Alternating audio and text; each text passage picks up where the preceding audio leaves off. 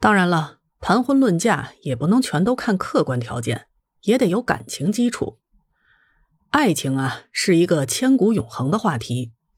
自从有了人类，就有了爱情。在中国的历史上，爱情故事层出不穷。卓文君与司马相如私奔，焦仲卿与刘兰芝殉情，牛郎与织女天和会，七仙女和董永天仙配。白娘子和许仙遭遇法海叹别离，梁山伯与祝英台一往情深化双蝶，蔡锷与小凤仙，都是人们耳熟能详的爱情故事。那么古人是如何谈恋爱的呢？可以说林林总总，各种情况不尽相同。在古代，男女是高度不平等的，男女婚配讲的是父母之命、媒妁之言。大多数男女婚前都没有见过面儿，全凭着媒婆的一张巧嘴和父母的判断。所谓“嫁鸡随鸡，嫁狗随狗，嫁根木头抱着走”。根据儒家制定的伦理啊，女人未嫁从父，既嫁从夫，夫死从子。在家的时候，有父从父，无父从兄，反正呢都是自己说了不算。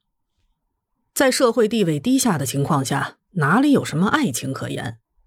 认命是女人的唯一选择。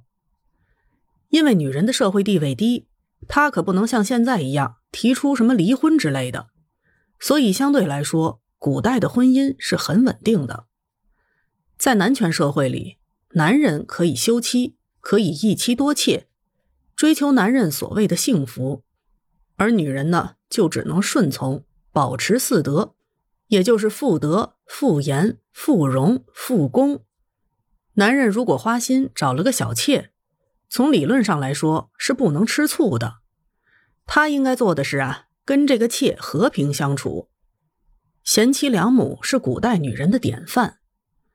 在这种情况下，可以想象大多数古人的婚姻是不可能幸福的，尤其是女人，要想得到一个如意郎君。更是难上加难。但是人呢，又是感情动物，除了少数人婚前有恋爱经历以外，大多数古人属于婚后恋爱，慢慢培养感情。因为伦理的约束，女人往往将全部的情感用于丈夫。如果这个男人同样也喜欢这个女人的话，婚后自然会碰撞出爱情的火花。所以我们可以看到，古时候的爱情。大多数为婚后恋爱的夫唱妇随型，这一习惯一直影响到今天。可是，这种婚后恋爱的夫唱妇随型，在古代也遭受到了不少的女人反抗。她们呀，不甘于受到命运的支配，不甘于还没有跟男人见面就以身相许，于是她们突破了种种窠臼，主动出击，追求自己的幸福。幸运的人呢，就追求到了自己的幸福。但是由于这种行为会受到社会世俗的反对，那不幸的悲剧也是经常发生的。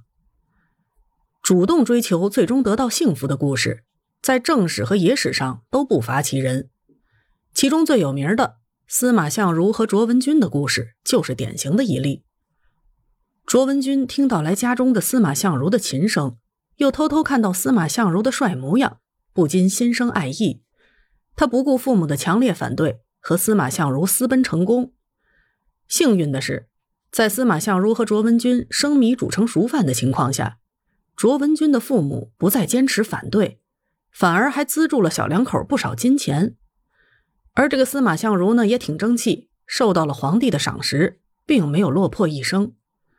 虽然也有过感情上的波折，但是最终以和好结局。还有杨家将的故事，大家都耳熟能详。其中，杨宗保和穆桂英的故事也是一段富有传奇的爱情故事。穆桂英主动追求杨宗保，将杨宗保生擒活拿，同时又击败过杨宗保的父亲杨六郎，最后在献出降龙木的条件下，得到了杨家人的认可。虽然这段历史是野史，但是现在北京仍然有穆柯寨的遗存。但是啊。大部分的爱情故事可没有卓文君与司马相如、穆桂英与杨宗保那么幸运了。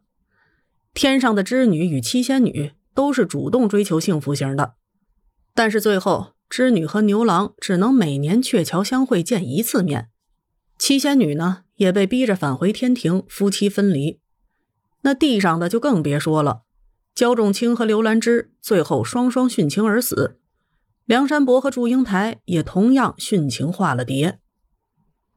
由于古代是男权社会，所以恋爱关系中往往是一边倒。男人主动追求女人的情况比较多，平民百姓的爱情少见史册，知之不详。但是古代文人的爱情大都比较儒雅，比现在大要彩礼、票子、房子、车子的庸俗好得多了。